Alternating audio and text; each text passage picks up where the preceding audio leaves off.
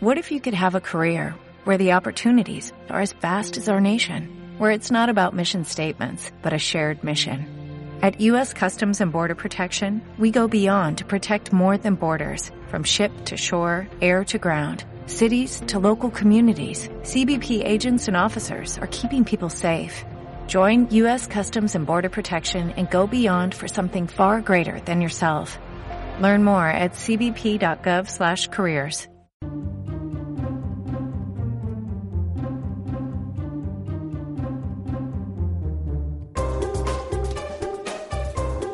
En Capital Intereconomía, Foro Finanzas Personales. Bueno, dos días quedan solo ¿eh? para que millones de españoles volvamos a estar pendientes de unos cuantos niños y de unos cuantos bombos como cada año.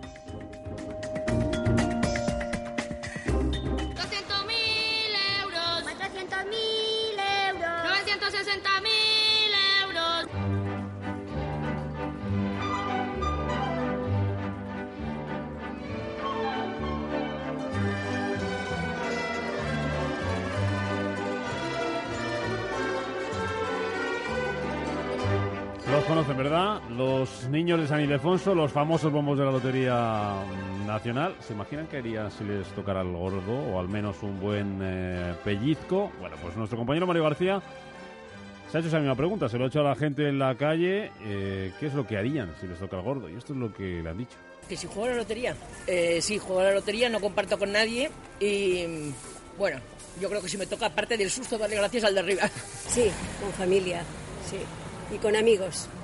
Y si me toca, pues me encantaría viajar, es lo que más me apetece. Sí, lo comparto y dejo de trabajar seguro. Bueno, sí, la lotería la suelo compartir con algún que otro amigo y también con algunos familiares. Y si me tocara, pues eh, me iría de viaje y me compraría muchas cosas, como por ejemplo un coche. Sí, lo suelo compartir con la familia, con los amigos. Y si me tocara, pues lo veo muy improbable. Pero si me tocara, pues algún capricho. Viajes, no sé, alguna cosa. Que si juego, pues claro que juego. ¿Quién no juega en estas fechas? Lo único, compartir lo menos posible. Eh, a veces tengo que compartir, pues lógicamente con mi cuñado, con mis hermanos, con mis padres, en fin, lo normal.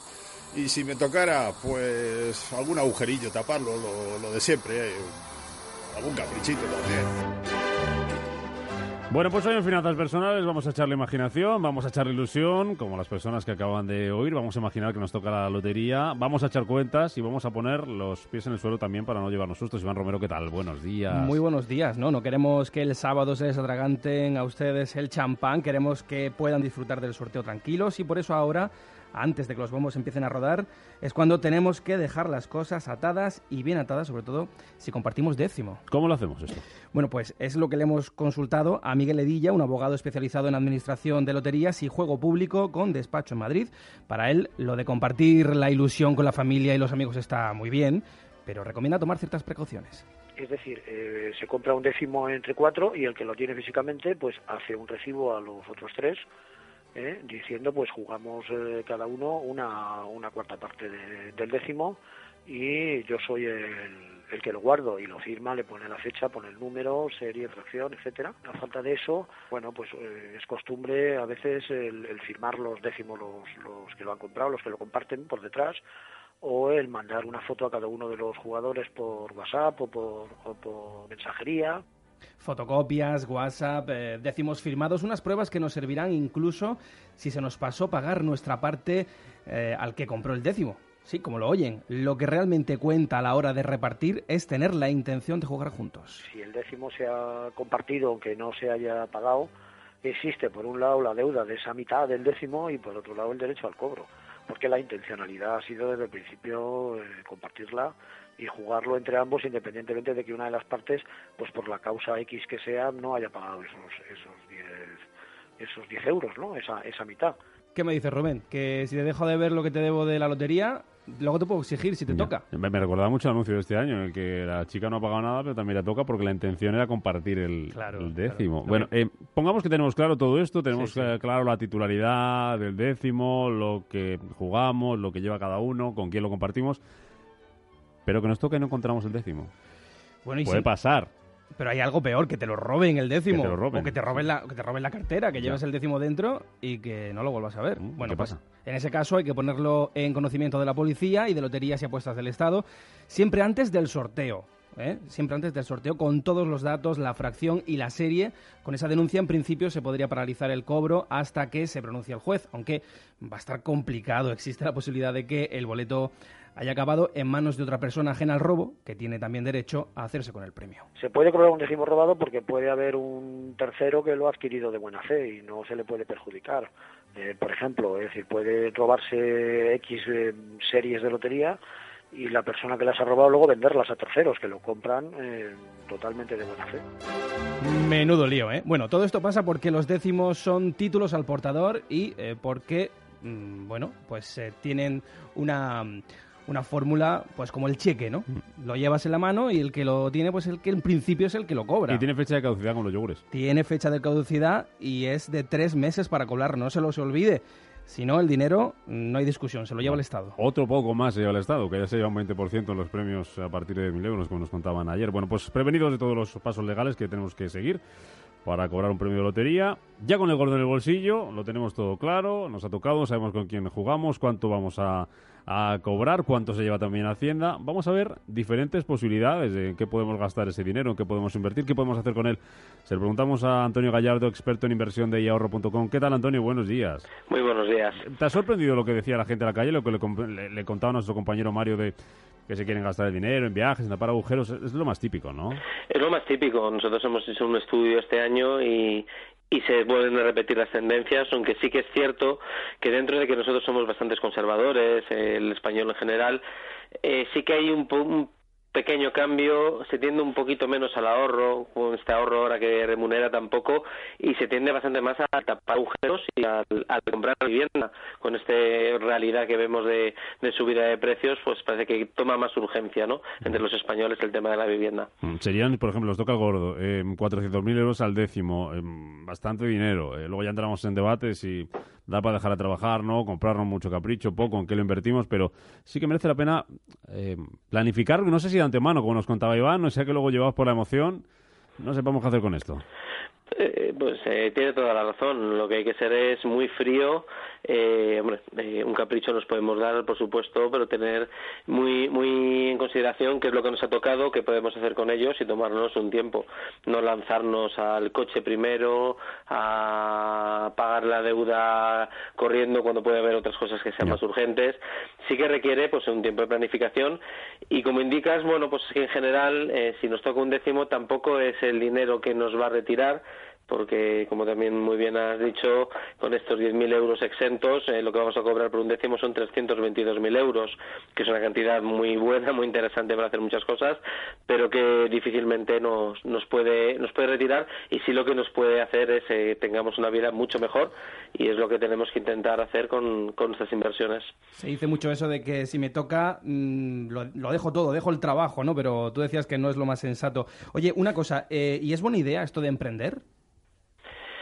Pues emprender no deja de ser una actividad de riesgo y como actividad de riesgo, pues eh, los resultados eh, difícilmente los vas a obtener a corto plazo y si los obtienes positivos, pues eh, vas a tardar, con lo cual depende de qué es lo que voy a yo emprender y qué voy a gastarme yo en emprender. Al final es estos 322.000 euros, poquito más de 300.000, pongamos que tengamos nuestro capricho, lo cumplamos y nos queden 300.000, pues saber distribuirlo en actividades de más riesgo y menos riesgo. Emprender al final no deja de ser una actividad de riesgo, que puede estar muy bien porque nos puede dar nuestro sustento futuro y otros ingresos en el futuro, pero que no deja de ser pues eh, algo que sí que tengamos que considerar y analizar pero que no es lo más seguro que tengamos. Al final tenemos que, que es uno de los grandes fallos que tenemos en el ahorro en España, que muchas veces somos excesivamente conservadores y no ahorramos por objetivos, pues aquí lo que tenemos que hacer con este premio es marcar los objetivos, pues eh, el objetivo a corto plazo cubrir cualquier eventualidad o cualquier capricho que tengamos, el objetivo a medio plazo, pues bueno, pues quiero emprender como tú has dicho o tener una inversión que me dé un rendimiento pasado 5 o 10 años. Y el objetivo a largo plazo que nunca está de más recordarlo, sobre todo, bueno, pues eh, tener esa jubilación o llegar a nuestra edad avanzada que con este nivel de vida tan alto que tenemos en España, una esperanza de vida de las más altas del mundo, que podamos disfrutar. Entonces, al final es sentémonos, veamos este dinero que nos ha tocado y veamos dónde eh, vamos más, más adecuadamente y marcarnos eso, diferentes objetivos. Se habla mucho de también, otra frase estrella, vamos a tapar agujeros. Si me toca, tapo agujeros. ¿Es aconsejable, por ejemplo, amortizar eh, hipoteca con ese premio? Pues depende de las circunstancias de la hipoteca. Si estamos beneficiándonos porque nuestra vivienda la hayamos comprado entre el 31 de diciembre de 2012 de esta deducción, pues fiscalmente podemos estar muy tranquilamente financieramente, pero fiscalmente estamos perdiendo un 15% cada 9.000 euros, casi mejor que mm, cada año vayamos amortizando esta cantidad para tener ese rendimiento fiscal mejor si no tenemos eh, ese beneficio fiscal, pues puede ser interesante, pero las deudas hay que considerarlas de mayor a menor coste.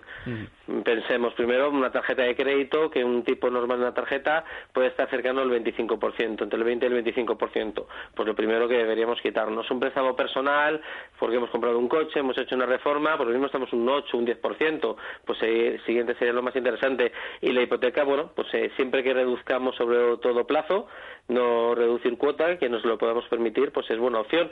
Pero consideremos todas las variables. Primero, el coste de ese endeudamiento y, en segundo lugar, eh, si tenemos algún beneficio fiscal, eh, no tirarlos a la basura.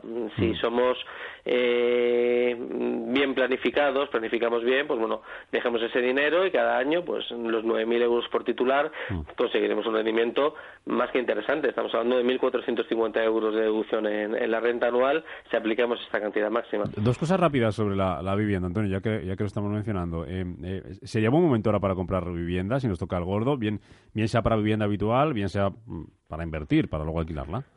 Pues en, en hemos visto esta gran subida de, interés eh, por, invertir en viviendas si nos toca el gordo y además eh, también para vivir y también para, para inversión. Eh, pues eh, sí, es interesante, pero considerando lo que es la vivienda, que la vivienda es un activo que no es líquido, eh, la vivienda como inversión, como, como vivienda para vivir, pues también hay que tomarse su tiempo, analizar bien las circunstancias. Por mucho que escuchemos y veamos que suben los precios, no hay que precipitarse y coger la primera vivienda que veamos y lanzarnos una entrada, verlo.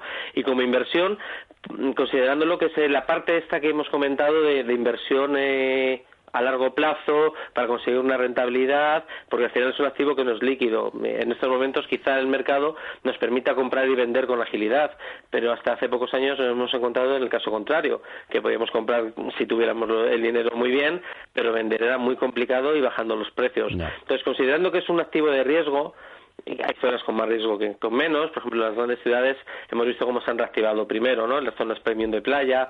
Mm, pero bueno, consideremos lo mismo como un activo de riesgo en el cual, bueno, pues esa parte a largo plazo sí que podemos eh, centrarnos en vivienda. Del depósito nos olvidamos, por terminar, ¿no, eh, Antonio? pues el depósito, lo malo es que en España nos centramos mucho en el depósito. Al final, eh, casi todo el ahorro lo llevamos a lo mismo. Pues el depósito, pocas alegrías, nos puede dar alguna pequeña mínima subida a final de año, pero al final no da muy poco. Pero no deja de ser eh, la parte en la cual tengamos ese dinero para que si queremos darnos un capricho o de repente necesitamos una urgencia, ser líquido y disponer. Pues para dejar un tercio, un poquito menos de, del premio, para ese ahorro a corto plazo, pues es que no, no pocos activos hay que sean líquidos. Que nos toque, que nos toque que luego ya tengamos estas dudas. Antonio Gallardo, desde ahorro.com, gracias como siempre. Muchísimas gracias a vosotros. Adiós. Bueno, pues esto es lo que vamos a hacer, ¿eh? Si nos toca el eh, gordo, ideas que tenemos ya en la cabeza y a muchos les van a dar ganas de comprar más lotería todavía, si cabe, de cara al sorteo del niño, a los que les toque y a los que no también. ¿eh? Y, es posible que lo hagan por internet y van donde podemos encontrar muchas ventajas, como, elegir el número que nos guste, pero también a la hora de comprar por internet hay riesgos. Hay riesgo, hay riesgo. Lo vemos cada año con fraudes de páginas web que venden décimos fantasma y otros productos, regalos que no llegan, cotillones que no se celebran, cargos en la cuenta que no entendemos. Son la minoría de los casos, pero hay que estar alerta porque los hackers aprovechan estas fechas en las que se dispara el comercio online para conseguir el dinero de los usuarios y, ojo, sus datos personales, que también eh, ese es su objetivo. Lo hacen de diferentes maneras, desde los clásicos correos electrónicos y las, y las ventanas emergentes hasta eh, las cadenas de mensajes de WhatsApp. Sabe mucho esto de seguridad en Internet Francisco Valencia, director general de Secure IT. Eh, don Francisco, ¿qué tal? Buenos días. Hola, buenos días. Eh, ¿Cómo podemos distinguir cualquier usuario normal como somos nosotros de lo que es una compra segura en Internet de la que no lo es? Pues mira, esto lo tenemos que distinguir eh, trabajando en varios, en varios planos. El primero es el sitio al que nos estamos conectando, que sea un sitio que parezca ser seguro, que sea HTTPS y que no sea HTTP, es decir, que se nos encienda un candadito verde en el, en el navegador, que sea una página conocida, eh, que podamos ver las condiciones y las políticas de la página, eh, comprar preferentemente en sitios de la Unión Europea, porque están sujetos a nuestra regulación, analizar las políticas de devolución, las políticas de privacidad, entender que, es, eh, que, sitio, que el sitio es adecuado. Em, y luego en, la, en, la, en, la, en lo referente al producto, tenemos que entender que eh, en Internet puede haber mm, algo con un precio razonable, pero de luego no hay chollos. O sea, nadie vende iPhones de 1.000 euros a 100 ni cosas parecidas, ¿no? Entonces, cada vez que hay un chollo, seguramente Sentido común, sea una estafa. ¿no? Sentido común, efectivamente, ¿no? Nadie lo compraría tampoco en, en un mercadillo de la calle, compraría un iPhone 10 de 1.000 euros por 100, ¿no? Porque sabe, sospecha que es una estafa, ¿no? Em, también el usuario tiene que tener muy muy muy claro eh, desde dónde se conecta, desde qué ordenador lo hace y desde qué conexión lo hace. Es decir, no podemos usar un ordenador desconocido de un cibercafé para meter tarjetas de crédito en él, eh, porque evidentemente el que venga después posiblemente se las encuentre allí todavía registradas. Y tampoco podemos hacerlo desde conexiones wifi desconocidas, ¿no? La gente se conecta a cualquier red wifi, oye, pues hazlo desde tu casa con tu ordenador, con tu antivirus, con, con eh, bueno, pues de nuevo sentido común. ¿no? Y lo de la contraseña esta de 1, 2, 3, 4, eso no nos sirve, ¿no? Pues evidentemente no. Esto por suerte en, el, en las tarjetas de crédito no permite ese tipo de cosas. Bueno, hay quien lo pone en el PIN, pero pero al final para hacer el PIN hay que tenerlo hay que tenerlo en, en el bolsillo. Pero sí que es verdad que muchas de estas páginas cuando vas a comprar te obligan a registrarte y, eh, y de eso también hay que intentar huir. Si se puede hacer la compra sin registrarse mejor, porque al registrarte le estás dando tus datos a, esa, a ese sitio, a esa página, como ese sitio no nos importa, porque igual nunca vamos a volver a comprar, pensamos que esa contraseña no es importante y ponemos un 234 con nuestra dirección de correo electrónico, pero si esa página luego es eh, ciberatacada y la roban los datos, seguramente esa contraseña la hayamos puesto en, en más sitios y entonces el hacker va a buscar si con nuestro nombre de usuario y esa contraseña prueba en redes otro, sociales, claro. en otras páginas, en lo que sea y puede y puede acceder a, información que no debe o Hmm. incluso a nuestro a nuestra tarjeta de crédito. Mm. Francisco, por terminar, imaginemos que, mm, aunque hayamos hecho todo esto, no lo hayamos hecho, no- nos hacen un cobro indebido, nos pasa algo de esto que nos está contando usted. ¿Qué hacemos? ¿Qué, qué- cómo lo podemos solucionar? ¿A dónde Pues- acudimos? Pues mira, tenemos que hacer, eh, cuando, cuando sospechamos que ha habido una- un fraude, y lo hay porque no hemos recibido el producto que hemos pagado, porque se nos, ha- se nos hacen cargos indebidos en la tarjeta de crédito o de débito, etcétera, le- lo primero es poner una reclamación ante el negocio, suponiendo que el negocio es chista, ¿no? Lo primero es reclamar ante el negocio. Pero casi al mismo tiempo hay que poner una reclamación en la OMIC, en la Oficina de Información al Consumidor, en, la, en, que en cada una de las, de las provincias habrá una, y, eh, y una denuncia en los cuerpos y fuerzas de seguridad del Estado, bien en Guardia Civil o bien en Policía Nacional o en Mossos de Escuadra, Chansa o Policía Foral de Navarra, ¿no? Mm, Bueno, pues le dejamos de guardia, si le parece, don Francisco, porque como va a haber mucha gente que compre no solo loterías, sino ahora los reyes lo están comprando también em, a través de Internet, em, nos podemos enfrentar a esto y mejor resolver dudas. Así que quédese usted por ahí cerquita para ver si, si, si, si- si tenemos que acudir para consejos y no para esto último que nos contaba, tener que reclamar ya. ¿eh? Aquí me tenéis. Don Francisco Valencia, director general de Secur IT, gracias por estar con nosotros. Que compre mucho la gracias. gente, que compre seguro y tenga cuenta, en cuenta estos consejos que nos ha dado usted esta mañana aquí en Radio Intereconomía. Muchísimas Gracias.